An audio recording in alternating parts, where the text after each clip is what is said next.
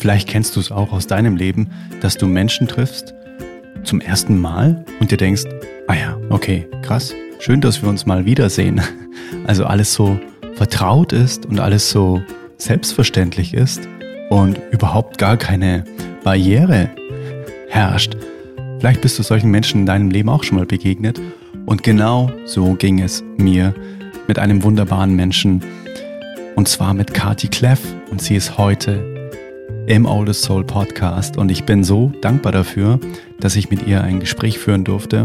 Kati Kleff ist Moderatorin bei Antenne Bayern, ist Coach und ja, hat sich auf Traumatherapie spezialisiert. Auch darüber reden wir in diesem echt sehr, sehr wertvollen Interview.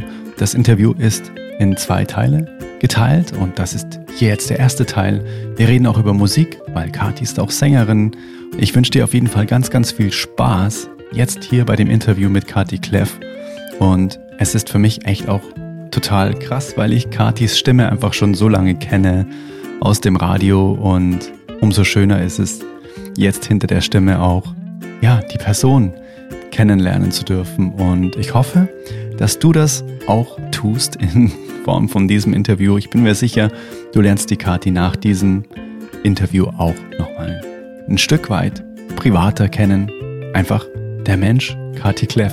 Ganz, ganz viel Spaß bei diesem Interview im Oldest Soul Podcast. Hey Mother Nature, you're so wonderful. You're full of wonders overall. You are the oldest soul. Dann würde ich sagen, wir starten einfach, oder? Na klar. Geil. Heute habe ich einen Gast im Oldest Soul Podcast und ich kann über sie sagen, ich kenne sie auf jeden Fall schon viel, viel länger als sie mich. Zumindest ihre Stimme. Denn heute zu Gast ist die äh, liebe Kati Kleff und sie ist Moderatorin, Coach, Tierliebhaber, Naturliebhaber. und genau über diese Dinge werden wir heute sprechen und unter anderem auch über ein Thema, das mich total interessiert und sie eben da auch sehr, sehr bewandert ist, nämlich Traumatherapie. Da bin ich auch mal gespannt, was uns da heute erwartet. Lasst uns da mal reinspringen. Ich bin mir sicher, ihr kennt die Stimme auch von Antenne Bayern, Kati Kleff. Voll schön, dass du da bist. Ja, vielen Dank, dass ich da sein darf. Das ist ja die Rückrunde sozusagen zwischen uns beiden. Das Rückspiel. Mhm. sehr, sehr cool. Möchtest du mal ganz kurz so umreißen, was denn die äh, Kati Kleff so ausmacht? Auch ähm, in Sachen vielleicht Musik, mhm. weil da haben wir uns ja auch schon mal mhm. ähm, beinahe auf der Bühne getroffen, mhm. aber das wird mit Sicherheit noch kommen. Aber einfach mal so diese Themen umreißen, die du ähm, so in dir trägst, die ich gerade schon angerissen habe. Coaching, Moderation, Musik. Mhm. Einfach mal so ein paar Worten. Also ich glaube, es ist eine super schöne Einstiegsfrage, hat mir noch nie jemand gestellt. Ähm, ich beantworte sie mal ganz intuitiv. Ich glaube, in erster Linie bin ich, und das mag meinem Sternzeichen geschuldet sein, ein Mensch, der den Dingen auf den Grund gehen will. Ich langweile mich mit Oberflächlichkeiten. Ich will Dinge an der Wurzel verstehen, um dann Veränderungen oder Verwandlungen herbeiführen zu können. Und das bezieht sich auf mich, und das bezieht sich in Sachen Vorleben dann auch auf andere Menschen, weil niemand zwingt einen anderen Menschen, sich äh, zu verändern. Das tun wir alle nur aus uns heraus, auch wenn es viele Jahre in meinem Leben gab, wo ich dachte, ich könnte das. Mhm. Ich habe ein großes, aufrichtiges Interesse an Menschen. Ich mhm. mag Menschen. Ich gebe mich nicht damit zufrieden, dass es Menschen gibt, die einfach nur Arschlöcher sind. Ich glaube, dass jede Geschichte zwei Seiten hat. Mhm. Und ich möchte gerne verstehen und auch Wissen in die Welt tragen, warum manche Menschen vielleicht sogenannte mhm. Arschgeigen ist vielleicht nicht ganz so hart sind. Mhm. Um bei der Musik zu bleiben, Arschgeigen. genau. Mhm. Die Musik ist für mich ein wichtiger Begleiter, der immer mehr zu meinem Freund wurde, je mehr ich die wirtschaftliche Seite der Musik aufgegeben habe. Du singst, ne? Ich bin Sängerin, genau, mhm. habe selber auch ganz viel Musik geschrieben, habe auch eigene Platten gemacht, aber immer mit einem Ziel. Und seitdem ich Musik einfach mache, weil es mir Freude macht, macht es mir auch viel mehr Freude. ja, es alles darf, nichts muss. Alles darf, nichts muss, genau. Mhm. Und ich habe das große Glück, mit einer Stimme gesegnet zu sein, die scheinbar viele Menschen berührt, nicht nur gesanglich, sondern auch wenn ich rede. Und darüber bin ich sehr dankbar. Und ansonsten bin ich ein vielschichtiges Wesen mit einer, wie wir alle, komplizierten Biografie und, ähm, und auf der Suche nach mir selbst. Wie wir alle. Herzlich willkommen im genau. Club. Ja, genau. So ist es. Voll schön. Das ist ähm, richtig, richtig schön zusammengefasst. Lass uns doch mal reingehen in dieses Thema, wie denn deine Reise war, dass du dich mit so etwas wie Traumatherapie mhm. ähm, beschäftigt hast und da sogar eine Ausbildung gemacht hast, mhm. um dann später auch mal wieder so den Bogen vielleicht zur Musik nochmal zu spannen, würde mich auch nochmal interessieren, was du dann da genau alles schon erlebt hast in deinem mhm. Leben. Und ja, lass uns erstmal da bleiben äh, bei der Traumatherapie. Mhm. Ähm, was ist das genau? Die Traumatherapie oder die traumasensible Arbeit ähm, greift da, wo Prägungen in unserem Unterbewusstsein oder in unserem Nervensystem aufgrund unserer Erfahrungen ähm, tiefer liegen als ich habe den Glaubenssatz, über Geld spricht man nicht. Also über Geld spricht man nicht, ja so ein klassischer Glaubenssatz. Mhm. Mm, es gibt sogenannte traumabedingte Glaubenssätze oder auch einfach Ereignisse in der Regel in unserer frühkindlichen Zeit, 0 bis 3, mhm.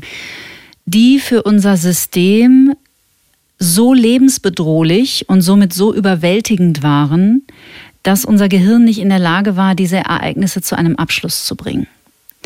Das heißt, man muss sich das so vorstellen, dass sogenannte Traumafolgen in unserem Nervensystem oder in unserem System, weil der Körper gehört unbedingt auch dazu, mhm. Mm, wie so ein Eigenleben führen. Das heißt, wenn der richtige Trigger von außen kommt, und es gibt viele Trigger in der Zeit, in der wir leben, weil wir niemals dafür gemacht waren, ein Leben auf der Überholspur, wie wir es heute oder besonders im, im Digitalisierungszeitalter leben, dafür waren wir nicht gemacht. Mhm. Der Lärm, die Überreizung, die Farben, die Schnelligkeit, der Leistungsdruck ist alles totaler Wahnsinn. Viele Dinge gleichzeitig, ja, Reizüberflutung. Genau, da kommen mhm. wir gar nicht her. Mhm. Und Trauma hat viel mit Bindung zu tun.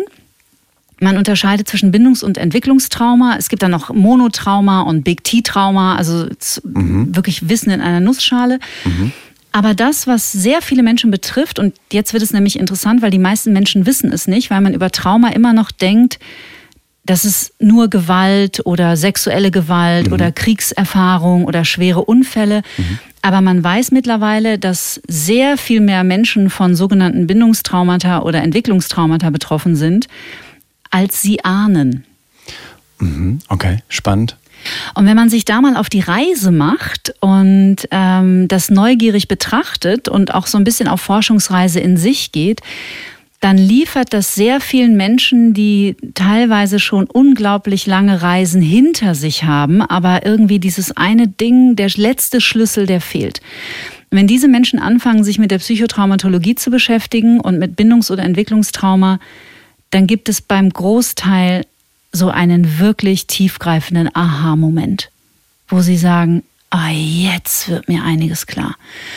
Und da geht es überhaupt nicht darum, jetzt in der Kindheit zu forschen und zu glauben, da war was Schlimmes, nur ich kann mich nicht dran erinnern. Nur man weiß eben mittlerweile, dass gerade hinter Bindungstrauma viel kleinere Dinge, also aus heutiger Erwachsenenperspektive, mhm. Kleinigkeiten, aber für das System eines mhm. Neugeborenen lebensbedrohlich sind. Sind das ähm, Beispiele wie in den 80ern hat man irgendwie mal die Idee gehabt, äh, ein Kind, das schreit, schreien zu lassen, ohne dass die Mama kommt? Ähm, ist das sowas? Exakt. Mhm. Genau das ist sowas. Mhm. Also da gibt es was ganz Schönes äh, im Internet zu finden. Äh, für jeden, den es interessiert, das ist die sogenannte Polyvagaltheorie. Ähm, ohne jetzt wirklich zu sehr da einzusteigen, ich versuche es echt kurz zu machen. Mhm. Also das war genau das, was du gerade geschildert hast, ein exzellentes Beispiel. Sagen wir mal, ein Baby ist drei Monate alt und wacht in der Nacht auf und hat Hunger. Und Hunger, weil wir eigentlich nicht aus medizinischer Sicht sondern eher aus neurobiologischer Sicht Frühgeburten sind. Wir sind einfach ganz, ganz lange Jahre überhaupt nicht fähig, ohne unsere Mutter zu überleben. Oder ohne jemanden zu überleben, der uns ko-reguliert, der uns was zu essen gibt, der uns sich um uns kümmert. So, und jetzt wacht so ein Baby also mitten in der Nacht auf und sagen wir mal, es hat Hunger. Das heißt, die Amygdala, das ist der, der Alarmmelder in unserem Gehirn, schlägt Alarm. Die Amygdala unterscheidet nicht zwischen, ach, es ist nur Hunger oder da steht äh, wirklich ein gefährlicher Mensch irgendwo mhm. in der Ecke, sondern die Amygdala macht mal erstmal Alarm. Mhm. Und in dem Moment springt in unserem Körper das ganze System an. Also das heißt, ähm, Stresshormone werden ausgeschüttet und mhm. der, der, ich sage jetzt mal, das Level im Körper, im System steigt bis zu einem Zustand der Übererregung. Mhm. Und das allererste, was wir Menschen machen, das kann man bei kleinen Kindern ganz schön beobachten, wenn die mal stolpern und hinfallen. Das erste, was die machen, ist, sie drehen sich um und suchen nach der Mutter. Mhm. Mhm. Ja, das heißt, das, sagst. Genau, das mhm. Erste, was wir machen, ist, wir versuchen Verbindung aufzunehmen zu einem Menschen, der uns Sicherheit und Koregulation gibt. So, und wenn jetzt das passiert wie in den 80ern und leider echt teilweise heute noch, also mhm. immer weniger, aber es passiert, ähm, und da kommt niemand, dann steigert sich das System so eines so kleinen Kindes in einen Zustand der Todesangst. Mhm. Mhm. Total nachvollziehbar. Total, total. Und dann mhm. landet es im sogenannten Sympathikus, im sympathischen Teil unseres autonomen Nervensystems. Und der Sympathikus ist prinzipiell nichts Schlechtes. Der ist dafür da, um uns in Aktion zu bringen, mhm. um in Angriff zu gehen, um da wird Adrenalin ausgeschüttet, Noradrenalin, Cortisol etc. Aber das ist kein Zustand, der gemacht ist für die Ewigkeit. Mhm. Ja. Mhm. Und irgendwann, weil das System dieses Babys das einfach nicht packt, weil es einfach too much ist, fällt es in einen anderen Zustand des Nervensystems, nämlich in den, ähm, in den parasympathischen Bereich. Also mhm.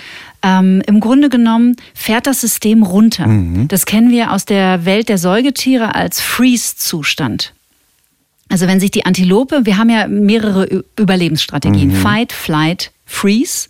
Und dann gibt es noch eine vierte, die heißt Fawn Response, die ist in Deutschland noch nicht so populär, das ist das Prinzip der Unterwerfung. Mhm. Ähm, Kennt man von Hunden, glaube ich, ne, wenn sie sich einfach so hinlegen. Ja, oder so. Antilopen. Also wenn mhm. die Antilope keine Chance mehr hat, vor dem Löwen zu fliehen, angreifen wird sie nicht tun, weil sie wird den Kampf verlieren, dann mhm. stellen die sich tot. Mhm. Und dann mhm. schleppt der Löwe die vielleicht ein paar Meter weiter unter einen Baum und verliert die, das Interesse. Und es kann mhm. sein, wenn die Antilope clever ist, dann mhm. wird die irgendwann wieder, ist die, kommt die zurück in die Realität und dann haut die ab. Ah, spannend, okay. Genau, und das Baby fällt aber in einen tiefen Zustand der Erschöpfung. Und das ist der Moment, wo dann viele Eltern dachten, ah, siehst du, jetzt ist sie eingeschlafen. Hat funktioniert, ne? Genau, aber das Kind ist nicht eingeschlafen. Wenn das einmal passiert, hinterlässt das keine Spuren. Mhm. Wenn das über einen langen Zeitraum passiert, dann spricht man von einer sogenannten sequentiellen Traumatisierung. Und das hat Folgen aufs Nervensystem und das sind Folgen, die wir im Erwachsenenleben immer noch merken. Kannst du da Beispiele nennen? Weil ich möchte hier jetzt ähm, etwas enthüllen und ich weiß, dass meine Mama auch zuhört. Die hört den Podcast auch. Und sie hat mir mal erzählt, dass mein Dad damals sie lange Zeit immer wieder zurückgehalten hat. Nee, nee, lass ihn schreien, lass mhm. ihn schreien, lass ihn schreien. Und das würde mich total interessieren, ähm, wenn du da vielleicht mal reingehst. Was, was kann das im Erwachsenenalter auslösen, so diese, ähm, dieses Hin- und Herspringen von Sympathikus, Parasympathikus als Säugling, als kleines Kind und das immer wieder. Also ich glaube, Traumafolgen können unglaublich vielschichtig sein. Mhm. Es kann, also wenn man, das wäre zum Beispiel ein sogenanntes Bindungstrauma. Mhm. Und das heißt, die Erfahrung, die unser Nervensystem oder unser Körper, die Prägung, die wir frühkindlich bekommen, ist, wenn ich von einer negativen Emotion überwältigt werde und niemand ist da, der mich koreguliert, gibt es niemanden, auf den ich mich verlassen kann. Und das ist zum Beispiel was, was häufig im Erwachsenenalter sich dann zeigt. Also wenn Menschen zum Beispiel ähm, total traurig sind und denken, sie müssten das mit sich alleine ausmachen. Dann machen sie das häufig. Ich will hier nicht pauschalisieren, ich gebe wirklich nur ein Beispiel, aber mhm. es könnte sein, mhm. dass es sich so zeigt. Mhm. Weil sie nicht die vertrauensvolle Erfahrung gemacht haben, dass sie sich in ihrer Verzweiflung oder in ihrem Kummer an jemanden wenden können, weil da niemand da war. Das wäre eine Art zum hm, Beispiel. Verstehe. Mhm. Und Bindungstrauma zeigen sich auch als im Erwachsenenalter in der Regel dann auch in Bindungsstörungen. Ich mag das Wort nicht so gerne oder in, in, in Bindungsstilen. Ähm, es gibt eine Bindungstheorie, die ist super interessant, die kann man mal nachlesen. Mhm. Und da spricht man von verschiedenen Bindungsstilen, auch da ganz kurz. Mhm. Es gibt den sicheren Bindungsstil, das wäre so der Best Case. Dann hat man als Baby die Erfahrung gemacht und auch als kleines Kind, ähm, ich bin traurig und jemand kommt und ko-reguliert mich. Ich bin wütend und ich darf das sein und dann kommt jemand und sagt aber, hey, aber ich bin da. Du bist wütend, es fühlt sich scheiße an, das darfst du sein, aber ich bin da. Mhm. Und dann hat man eine gute Voraussetzungen als Erwachsener eine gute, stabile, vertrauensvolle, sichere Beziehung zu führen. Mhm. Dann gibt es den sogenannten unsicheren Bindungsstil oder vermeidenden Bindungsstil. Das sind Menschen, die, mh, hm, vielleicht hast du mal jemanden gedatet, eine tolle Frau, die, die, äh, wo alles total nice war und plötzlich taucht die ab und man hört nichts mehr. Oder die antwortet plötzlich vier Tage nicht mehr oder verschwindet einfach, wie so mhm. dieses Ghosting. Mhm. Und das können häufig Menschen sein, die ähm, die wirklich auch Schweres erfahren haben in der Kindheit. Ich will jetzt nicht zu viele Worte sagen, mhm. weil es ist immer ein bisschen gefährlich, wenn man dann anfängt, wildfremde Menschen zu analysieren. Ähm, die aber schlechte Erfahrungen frühkindlich gesammelt haben und dann lieber nicht in Bindung gehen. Also, und das ist ein bisschen das Dilemma auch von so unaufgedeckten Traumafolgestörungen, mm, weil diese Menschen sehr zerrissen sind, weil wir sind Bindungstiere, wir wollen in mhm. Verbindung gehen, aber wenn alte Prägungen das verhindern, weil sie sagen, Bindung ist zu gefährlich, mhm. dann ist es so ein, so ein Hin und Her. Also die, die sehnen sich nach jemandem, dann lernen sie vielleicht auch jemanden kennen, den sie ganz toll finden, dann wird die Bindung enger und dann greift die alte Prägung und mhm. dann wird es zu gefährlich und dann ziehen die sich zurück. Und was dann passiert? Derjenige, äh, von dem sich zurückgezogen wurde, zweifelt an sich selbst und denkt sich, oh Gott, was habe ich gemacht? Habe ich was Falsches genau. geschrieben und so weiter?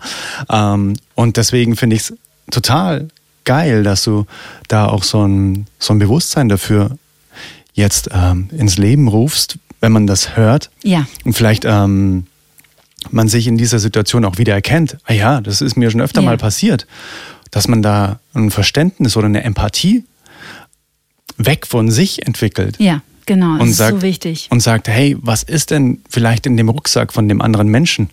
Ähm, da könnten wir mal ganz achtsam mal reingucken genau. gemeinsam, genau. ähm, anstatt immer alles auf sich zu beziehen und zu sagen, ähm, ja, die ist aber komisch oder genau. ähm, ja, also ich finde das, ich finde es super, dass man darüber spricht, dass ja. es eben solche, solche verborgenen Themen gibt. Und das schließt ja auch wieder den Kreis zu dem, was du am Anfang gesagt genau. hast, dass du eben eine Arschgeige nicht gleich eine Arschgeige so ähm, sein lässt, sondern ähm, in deinem in deiner Welt dann sofort auch die Frage kommt, was hat ihn denn zur vermeintlichen Arschgeige, auch das ist natürlich eine Bewertung, ja. ähm, gemacht. Zu einem vielleicht schwierigen Menschen oder ein Mensch, der sich ungünstig verhält. Das wäre vielleicht nicht ganz so bewertend. Ja, auch, ja. ja, ja, genau. Aber das macht ja auch jeder wieder aus einem bestimmten genau. Grund heraus. Ja.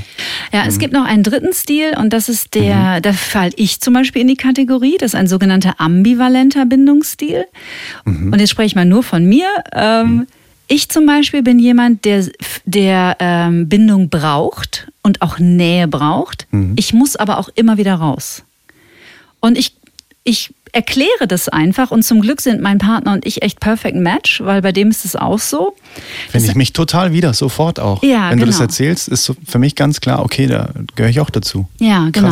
Mhm. Also wir sind dann einfach eine Zeit lang echt richtig eng und verbunden zusammen und dann gehen wir wieder auseinander und haben die sich und sehen uns auch mal vier, fünf Tage nicht und mhm. haben aber mittlerweile, denn also empfundene Sicherheit ist bei Bindungstraumatisierung was absolut Entscheidendes. Ach krass. Ja, also dass man sich, also wenn, ich sage jetzt mal, wenn ein, ein vermeidender Bindungsstil auf einen ambivalenten trifft. Und normalerweise verändert sich das auch, je nach Konstellation. Also wir sind nicht nur das, wir sind halt keine, keine Schubladentierchen. Mhm.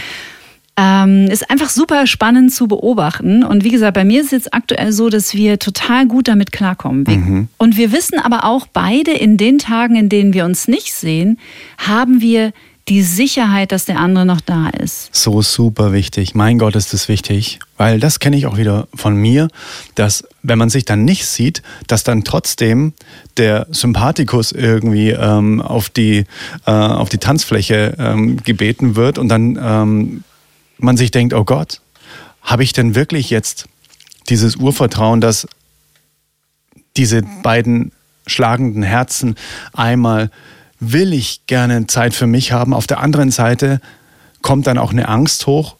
Ah, bedeutet das, wenn ich Zeit für mich einfordere, dass ich den anderen dadurch vielleicht verlieren mhm. könnte? Und dieser Angst gilt mhm. es sich zuzuwenden. Ja, total. Jetzt sind wir bei diesem kryptischen Begriff und sehr strapazierten Begriff der Selbstliebe. Es ist ja total schön, aber was ist denn eigentlich Selbstliebe? Mhm.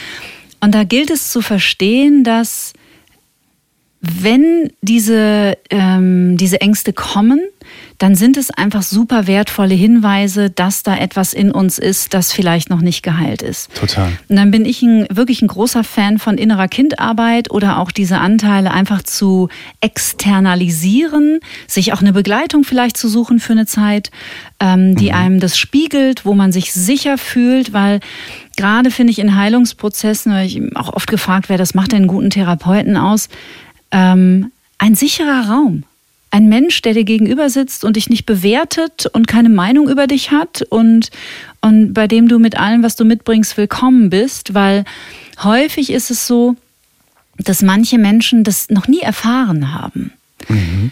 Ähm, und wenn sich unser System sicher fühlt und wir brauchen ein Gegenüber für diese Reflexion und der Partner ist dafür nicht geeignet, muss ich leider sagen. Auch spannend. Zu ja. viel Trigger, weil da sind wir wieder bei der Bindungstheorie. Ja. Es ist einfach. Es braucht so ein Neutrum, wie, ja, wie, so, ein, wie, so ein, genau. wie so ein Mediator. Genau, es braucht einen neutralen Menschen, das ist einfach mhm. super hilfreich. Und je mehr wir in Baby-Steps die Erfahrungen machen, dass wir mittlerweile sicher sind, weil unser System weiß das nicht, das funktioniert noch in Prägungen wie von 1986, mhm. ähm, umso mehr trauen sich diese, man spricht von versehrten Anteilen, die, die eben dann diese Verlustangst bekommen, die trauen sich zu zeigen und dann kann man sich denen zuwenden und so langsam dieses innere Kind nach Hause bringen. Und das ist ein ganz schöner Prozess und ein ganz, ähm, es kann ein ganz spielerischer Prozess sein, vor mhm. dem man sich echt nicht fürchten muss. Mhm. Der ist nicht immer schön mhm. in gewissen Phasen, ähm, aber er ist so lohnenswert, weil also hier sitzt echt einer der größten Ex-Bindungsneurotiker der Welt. Ich war echt krass. Mhm. Und heute bin ich einfach total im Vertrauen und ganz ruhig und auch nicht eingeredet ruhig. Ja, ja, ja genau. Genau, rational weißt ausgedacht. Meine? Ja, genau. Mhm. Ähm, kannst du dich noch an den ersten Schritt erinnern, dieser Reise, wo du gesagt hast, okay, das geht jetzt so nicht mehr? Oder war das gar keine aktive Entscheidung? Doch, das war eine aktive Entscheidung. Also ich saß das erste Mal einer Gesprächstherapeutin gegenüber, ich glaube mit 23. Aha. Und dann bin ich über die Jahre ähm, immer, also ich glaube, ich war bei insgesamt drei oder vier verschiedenen Menschen. Ich lerne auch heute noch dazu über mich. Mhm. Und ich finde es ganz typisch, weil man denkt immer so, na, wobei das kann ich, das ist Quatsch, was ich jetzt sagen wollte, weil wir sind alle so individuell. Jeder Heilungsweg ist so individuell. Und ähm, weil ich auch oft gefragt werde, ja, wie lange dauert das denn? Hey, keine Ahnung. Also man, man weiß es nicht. Hm. Es gibt eben nicht dieses, jetzt machst du mal diese Meditation und dann machst du noch Yoga und dann ernährst du dich vegan und ähm, dann so in neun Monaten müsste alles erledigt sein. Es gibt Menschen, ich war elf Jahre über mein Leben verteilt in Therapie. Mhm. Und immer mit Pausen dazwischen. Auch das ist nicht unüblich, dass Menschen immer mal wieder rausgehen. Und ich glaube, das ist auch wichtig in so einem, in so einem Transformationsprozess, weil sich die Dinge auch integrieren dürfen. Und ja, das genau. mag ich total an Eat, Pray, Love. Es gibt einfach Zeiten, da lassen wir es krachen. Dann gibt es Zeiten, in denen meditieren wir. Und dann gibt es Zeiten, in denen wir heilen. Und dann geht es wieder von vorne los. Mhm. So. Mhm. Ja. Das sehe ich ganz genauso, weil ich meine, es sind ja wahnsinnig viele Impulse oder Informationen auch, die man dann in so einem Gespräch mit einem Therapeuten mitnimmt ja. und das nahtlos zu integrieren und auch mal zu spüren, was macht das mit mir? Ich denke mal, das ist unmöglich, das geht gar nicht. Deswegen nee. glaube ich, ist ganz logisch, dass man dann auch zwischendrin Zeit braucht, um das Ganze entfalten zu lassen, wachsen zu lassen. Hey, ja. ähm, wie gehe ich denn jetzt damit um? Weil, wie du sagst, es gibt so viele, so viele unterschiedliche Vermengungen von Charakteren, wie du sagst, es ist ja nicht der eine so, der andere so, sondern wir haben ja so viele klitzekleine Anteile, die unterschiedlich gewichtet sind bei jedem Menschen. Ja. Und dementsprechend glaube ich, ist es super wichtig, dass man eben nicht das so als zeitlich begrenztes Projekt sieht. Ja. So, jetzt mache ich das dieses Jahr, ne? also äh, schreibe ich mir auf, 2021 muss dieses muss vor allem. Genau, schön. genau. Muss dieses äh, Problem gelöst sein in meinem Leben. Ja. ja, ich glaube auch da darf man eben mit so einem Wohlwollen sich selbst gegenüber, mit Achtsamkeit sich selbst gegenüber, glaube ich, auch rangehen und sagen, Immer. hey, ich bin total dankbar, alleine, dass ich angefangen habe, den Weg zu gehen, kann ich total stolz auf mich sein. Ja. Und wann auch immer der, äh, ich glaube, der Weg, na, hört er eh nie auf, weil, wie hast du es letztens gesagt, ähm, uh, we will we will repeat what we what, don't repair. What we don't repair mhm. heißt, uh, es wird uns eh so lange begleiten, bis wir es nicht geheilt haben und dann wird wahrscheinlich wieder äh, eine andere ähm, eine, eine, andere Situation in unserem Leben kommen, die wir heilen dürfen. Ich glaube, dass das ja. einfach auch Teil des Lebens ist und ich glaube auch, dass wir dass wir das eben nicht bewerten sollten als oh, das ist was was Negatives, was ich heilen muss, sondern das darf heilen. Ja, genau. Ja. Ich, ich ich gehe sogar noch weiter. Ich glaube, das ist sogar, es ist, glaube ich, die Aufgabe, warum wir hier sind, diese einzelnen, ähm, diese einzelnen Punkte zu finden, die wir heilen mhm. dürfen, ja. um am Ende, äh, ja, in die, weiß ich nicht, wie lang, wie viele Inkarnationen wir brauchen, aber irgendwann in die Vollkommenheit zu kommen. Jetzt glaube ich, habe ich alles geheilt, was, was mhm. so, was glaube ich so unvollkommen war. Ja, total schön ausgedrückt und kurzer, was du gerade gesagt hast, weil das passt noch mal ganz gut zu diesen zu diesen Bindungstheorien oder zu diesem Thema Bindungstrauma. Ähm, es ist in der Regel auch so, weil wir jetzt nur auf Partner über Partner gesprochen haben, die wir treffen, aber auch das, was uns betrifft. Auch mhm. wir haben natürlich verschiedene Bindungsstile. Mhm. Und gerade was das Thema Heilung angeht, ist es leider häufig so, dass wir uns natürlich auch die Bindungsstile suchen, die wir gewohnt sind. Also das heißt, wenn wir zum Beispiel, bleiben wir mal bei dem Ambivalenten, da war ein Elternteil, zu dem konnten wir uns immer hinwenden und da waren wir sicher, da wurden wir gut koreguliert und waren gut versorgt und auch nährend versorgt.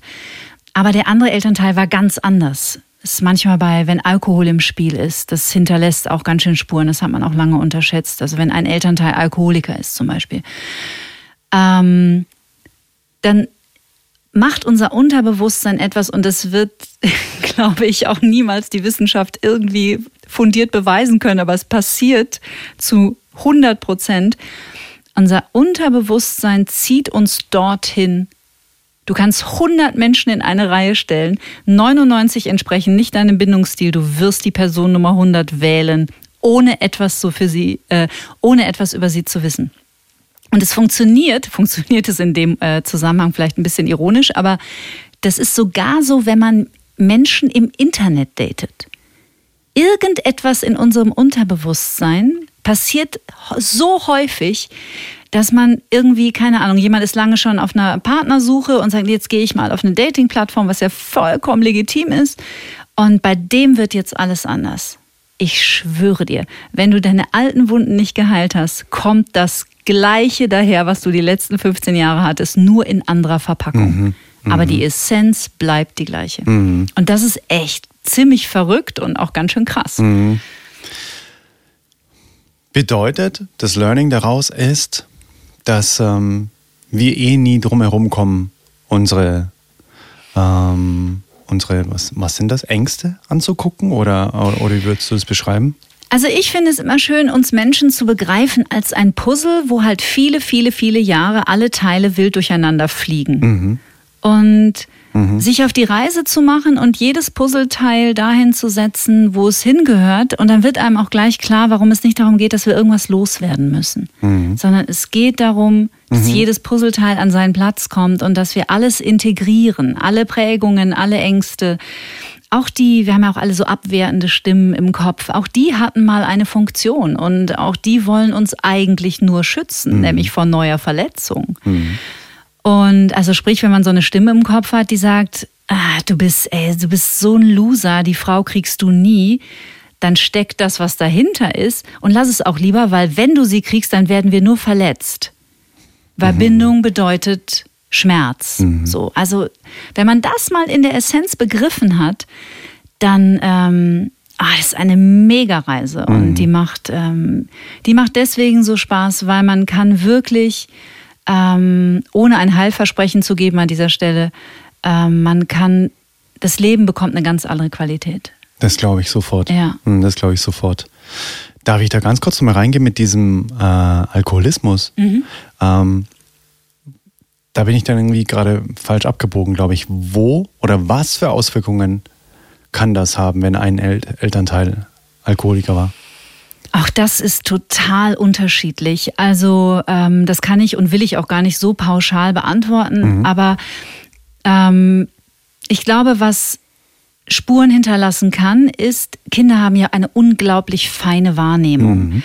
Und jemand, der einen stark alkoholisierten Menschen und, und Kinder sind ja auch unheimlich intuitiv, die verstehen mhm. keine Ironie, mhm. die, ähm, die verstehen auch oft uns, unsere komischen Erwachsenensprüche, die verstehen die nicht. Die mhm. sind total pure. Mhm. So, die verstehen das, was du ihnen klar sagst, so mhm. klare Ansage. Mhm. Und ich glaube, was ähm, auf jeden Fall eine Folge sein kann, ist aufgrund dieser feinen Wahrnehmung, dass ein Elternteil vielleicht plötzlich einfach total verändert ist oder lallt oder mhm. vielleicht wankt mhm. oder ähm, sich komisch verhält. Und das, das ähm, sorgt bei Kindern für eine tiefe, tiefe, tiefe Verunsicherung, mhm. weil die einfach so feinfühlig, wir sind alles so feinfühlige Wesen und Kinder sind es ganz besonders. Mhm. Und wenn dann zum Beispiel auch noch, das ist leider auch häufig früher sehr der Fall gewesen, solche Themen werden ja auch in Familiensystemen nicht unbedingt so offen auf den Tisch gelegt. Das heißt, es wird so getan, spricht man schön vom Elephant in the Room, es wird so getan, als wäre hier alles normal. Jetzt bist du aber so ein kleines feinfühliges Wesen und du weißt, nee, nee, nee, nee, nee, nee, nee, hier stimmt irgendwas ganz gewaltig nicht.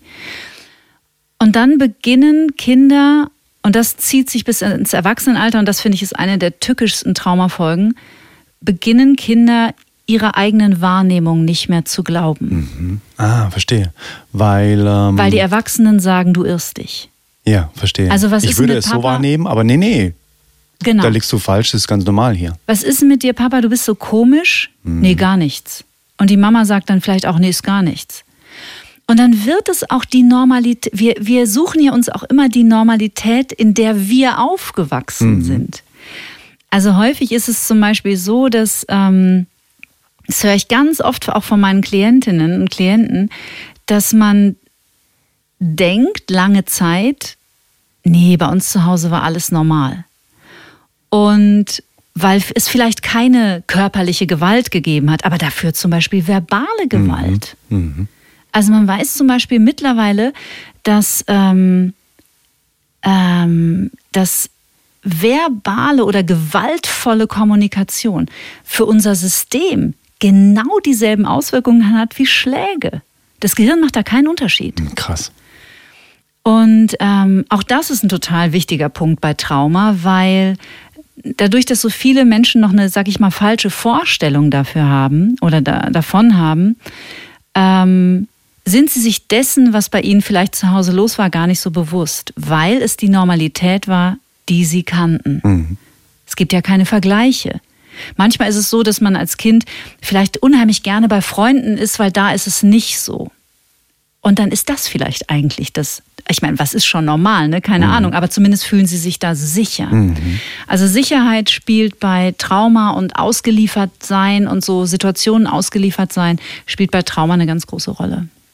Wow, mhm. super spannend. Super ja, spannend. ist mega spannend. Also was würdest du denn sagen, wenn ähm, wenn man jetzt das Gefühl hat, wenn man da so zuhört und so, ui, ui, ui, ich glaube, da habe ich auch irgendwie sowas wie ein Trauma in mir und hätte das gar nicht gedacht, weil mhm. Trauma für mich sich immer viel, viel größer angefühlt hat.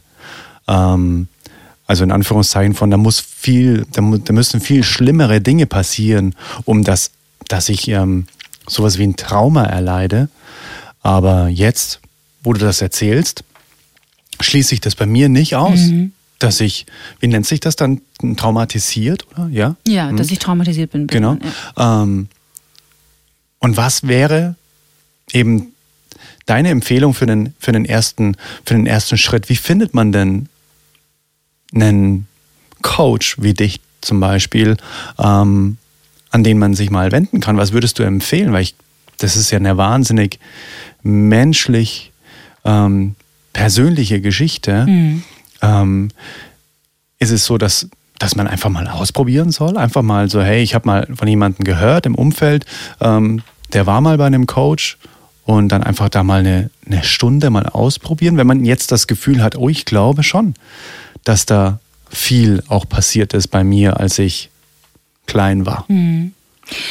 Also als erstes würde ich tatsächlich einen Podcast empfehlen, wenn ich darf, an mhm. dieser Stelle. Ja, und zwar den von der Verena König. Der mhm. Podcast heißt Kreative Transformation und die Verena, finde ich, ist eine der besten Traumatherapeutinnen des Landes, ähm, die ein unglaublich greifbares und tolles Wissen über Trauma vermittelt. Also mhm. es sind mittlerweile, glaube ich, über, weit über 150 Folgen. Da kann man sich also schon mal ein Wochenende äh, ordentlich einwühlen, sag ich mal. Mhm. Und einfach, es ist normalerweise nicht so, dass jemand auf die Idee kommt, mm, so aus dem Nichts, ich glaube, ich bin traumatisiert, ich suche mir mal einen Therapeuten. Also viele haben schon eine lange Leidensgeschichte hinter sich, haben Verhaltenstherapie ausprobiert oder äh, Yoga oder Meditation, was alles ganz tolle Tools sind, die aber in der Regel nicht diesen letzten Schlüssel liefern. Mhm ähm, sondern es ist dann eher eine Kombination aus allem, weil gerade Yoga, Meditation, jetzt sind wir wieder beim Sympathikus, Parasympathikus, sind einfach total wichtige Tools, den parasympathischen ähm, Teil des Nervensystems zu stimulieren. Das heißt, das System einfach immer wieder zwischendurch ein bisschen runterzufahren und zur Ruhe zu kommen. Und wenn jetzt wirklich jemand das Gefühl hat, puh, da gibt's bei mir in der Vergangenheit vielleicht Sachen, die, oder ich habe ganze Jahre gelöscht, ich kann mich an gar nichts erinnern, bis ich zehn war oder so. Und irgendwie, es gibt oft diese Stimme in uns, die uns da so ein bisschen vorsichtig mit der Nase hinstößt. Und ich würde empfehlen, auf jeden Fall auf Traumatherapie auch zu gehen. Also mhm oder auch beim Coaching darauf zu achten, ist ja auch das, was ich mache, auf Traumasensibilität, weil es gibt gerade beim, sage ich jetzt mal, systemischen Coaching ähm, ganz tolle Tools.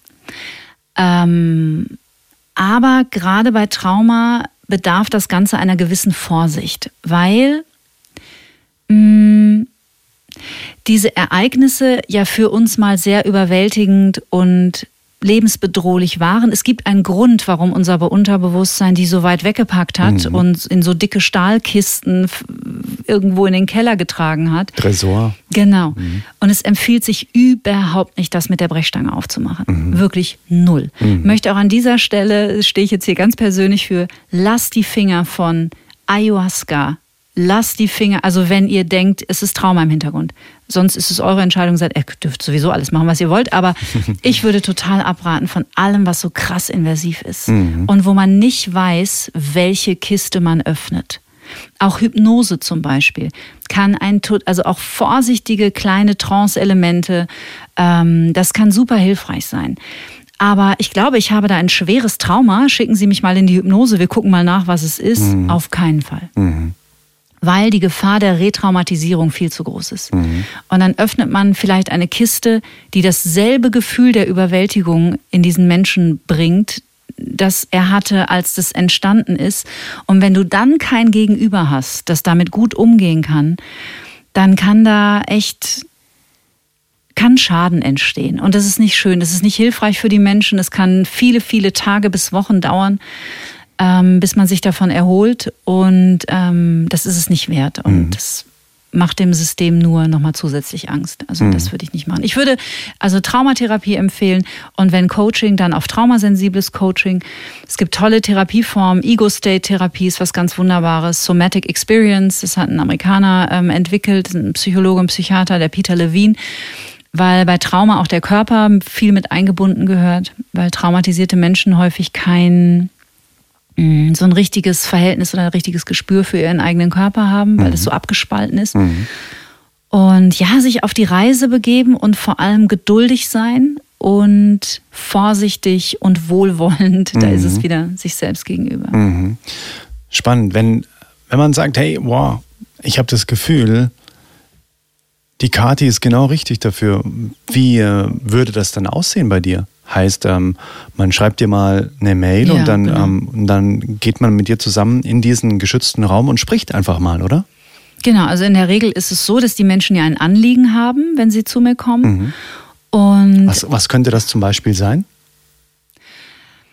Hm, ich habe das Gefühl, ich, mir ist gerade alles zu viel. Ich kann irgendwie den Alltag nicht mehr. Die kleinsten Dinge bringen mich total aus der Fassung. Mhm. Oder ähm, leider häufig, muss ich echt sagen, aber das ist so eher, ja, wobei stimmt gar nicht. Also ich habe auch Klientinnen deutlich über 50, mhm. ähm, häufig in sehr toxischen Beziehungen, aus denen mhm. sie nicht rauskommen und ähm, aus denen sie aber gerne raus wollen und es nicht verstehen, warum sie es nicht schaffen. Das ist ein mhm. sehr komplexes Thema und es betrifft sehr viele Menschen tatsächlich. Mehr Frauen als Männer, auch Männer, aber mehr Frauen. Ist das auch dieses äh, Bindungsthema von vorher ja. auch ganz viel? Ja. Mhm. Mhm. Ähm, weil man sich häufig, und das gilt es dann eben vorsichtig zu beleuchten, ähm, wenn man, sage ich jetzt mal, sehr unsicher oder ungesund gebunden war als kleines Kind und sage ich jetzt mal nicht viel Fürsorge, nicht viel Liebe, nicht viel Sicherheit, äh, nicht viel Wärme erfahren hat, dann sucht man sich auch solche Partner. Und ähm, das fühlt sich natürlich schrecklich an. Mhm. Das ist leider, also eines der sicherlich krassesten Beispiele, passiert aber auch immer wieder, dass Menschen, die zum Beispiel als Kinder geschlagen wurden, sich Partner suchen, die sie schlagen. Mhm weil mhm. es ihre Normalität ist. Mhm. Es ist total mhm. absurd, aber es ist leider so. Mhm. Oder Sucht ist auch, also wenn, wenn Menschen äh, Elternteile mit Suchtthemen hatten, Alkohol, Drogen, die landen häufig auch bei Suchtmenschen. Mhm. Mhm. Ja. Spannend. Ich werde auf jeden Fall mal in den Show Notes deine Webseite verlinken, Gerne. weil das ja, ich glaube, dass da dass du da wahnsinnig äh, ein sehr, sehr gutes Gefühl hast. Und ich glaube, wenn man jetzt das Gefühl hat, da ist irgendwas, ich glaube, da ist man bei dir super aufgehoben. Machst du das auch digital? Oder? Ich mach's auch online. Ah, okay, okay, okay. Cool, ja. cool. Alles klar. Einfach anschreiben und ähm, ist immer so komisch, finde ich, wenn man bei sowas, ich will gar nicht so Werbung machen, aber wenn sich jemand angesprochen fühlt, total gerne. Manchmal kann ich auch, weil ich darf noch keine Therapien anbieten, das heißt, ich äh, kann nicht mit Krankenkassen abrechnen, mhm. aber ich habe jetzt auch einer äh, Klientin geholfen, da eine Traumatherapeutin zu finden mhm. und so und ähm, ja. Und das, genau. hat, das hat für mich überhaupt keinen werblichen Charakter, sondern eher ähm, unterlassene Hilfeleistung, ja, wenn, wenn, wenn man es nicht anbietet. Man könnte Menschen helfen. Ja.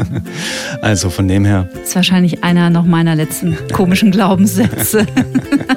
Den lösen wir jetzt hiermit auf. Ja.